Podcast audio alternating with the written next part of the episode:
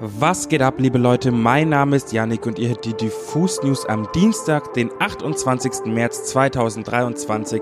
Heute mit der einzigartigen Pia und mir. Heute sprechen wir über Business Moves von Beyoncé, über die erneute Albumankündigung von Shindy und über Tyler the Creator, der seine Fans nächsten Freitag mit der Deluxe-Version seines letzten Albums segnet. Außerdem stellen wir euch Lola Young als Newcomerin vor. Let's get it!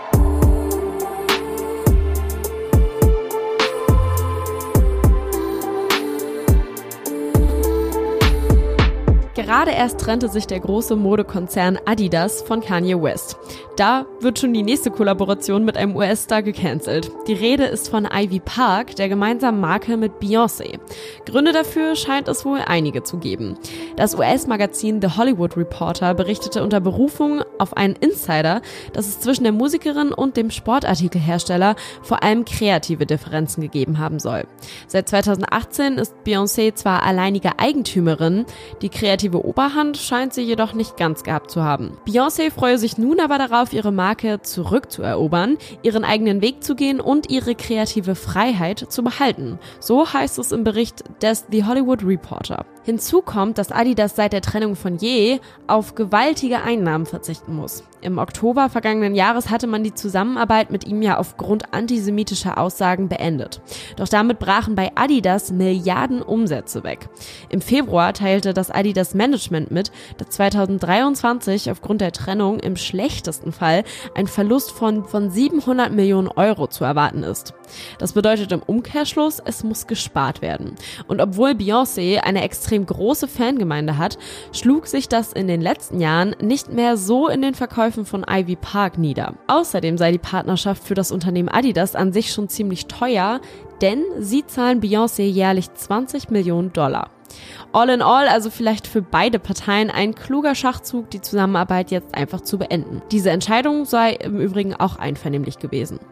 Und wie sich zeigt, hat es nicht lange gedauert, bis Beyoncé bei einem neuen Modehaus untergekommen ist. Denn der künstlerische Leiter von Balmain hat sich mit der Pop- und R&B-Ikone zusammengetan, um eine Haute Couture-Kollektion zu entwerfen.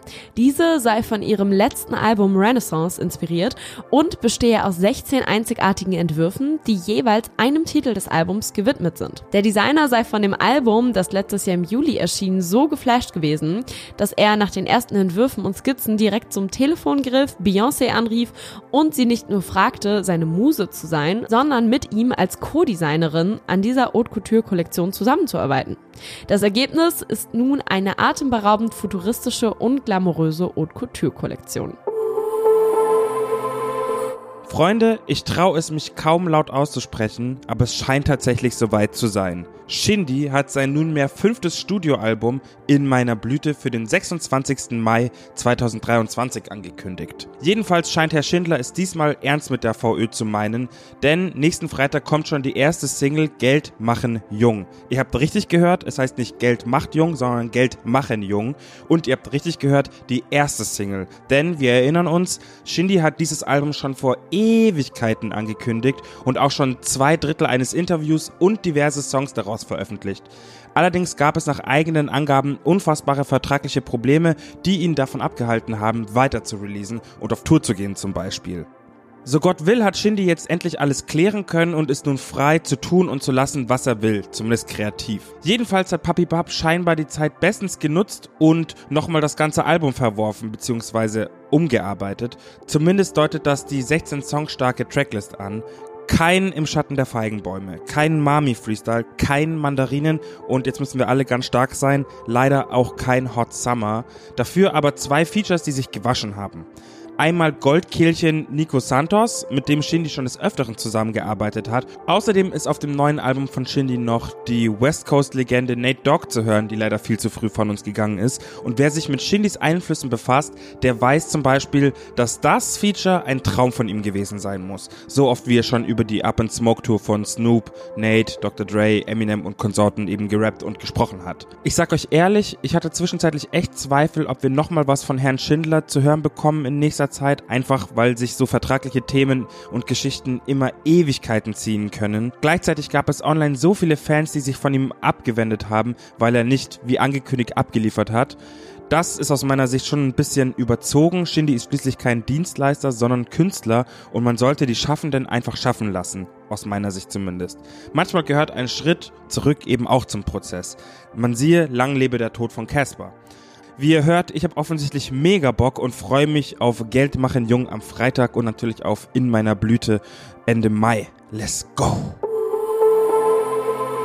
Es ist Dienstag und damit Zeit für eine neue Künstlerin, die wir euch ans Herz legen wollen. Heute geht es um Lola Young. Die junge Musikerin Lola Young arbeitet gerade auf ihr Debütalbum hin. Und für dieses Projekt scheinen die Sterne wirklich gut zu stehen. Denn seit einigen Wochen nimmt die Karriere der Newcomerin in rasanter Geschwindigkeit an Fahrt auf. Insbesondere mit ihrem neuen Song Don't Hate Me gewinnt sie gerade viele neue Fans für sich, inklusive Kendall Jenner und Bella Hadid, die den Song bereits beide online geteilt haben. Aber der Reihe nach, schon als Teenagerin konnte Lola Young erste Erfahrungen auf Open-Mic-Veranstaltungen in ihrer Heimat South London sammeln. Hier wird ihr Talent wenig später entdeckt und sie bekommt erstmals die Chance, professionell Musik aufzunehmen. 2019 erscheint dann mit Intro ihre erste EP und stellt Lola Youngs Style zwischen rauchigem Neo-Soul und dunklen, intimen Popstücken erstmals vor. Schon damals fallen Vergleiche zu großen Stimmen wie Amy Winehouse oder Adele. Und diese Lobeshymnen werden zunehmend lauter. Im Laufe der letzten vier Jahre hat Lola Young zu ihrer eigenen Handschrift gefunden, die sie nun auf den neuen Singles zu ihrem Debütalbum demonstriert. Da gab es mit Stream of Consciousness ein bewegendes Spoken-Word-Stück auf elektronischen Beats, die auch in der reduzierten Ballade Annabelle's House durchklingen. Und dann gibt es noch die neueste Single, die auf Anhieb zum Fanfavoriten avancierte und eben auch bei Supermodels wie Kendall Jenner und Bella Hadid für Begeisterung sorgt. Don't Hate Me. Wenn da nicht die Zeichen auf Erfolg stehen, dann weiß ich auch nicht. Aber hört doch am besten selbst mal rein.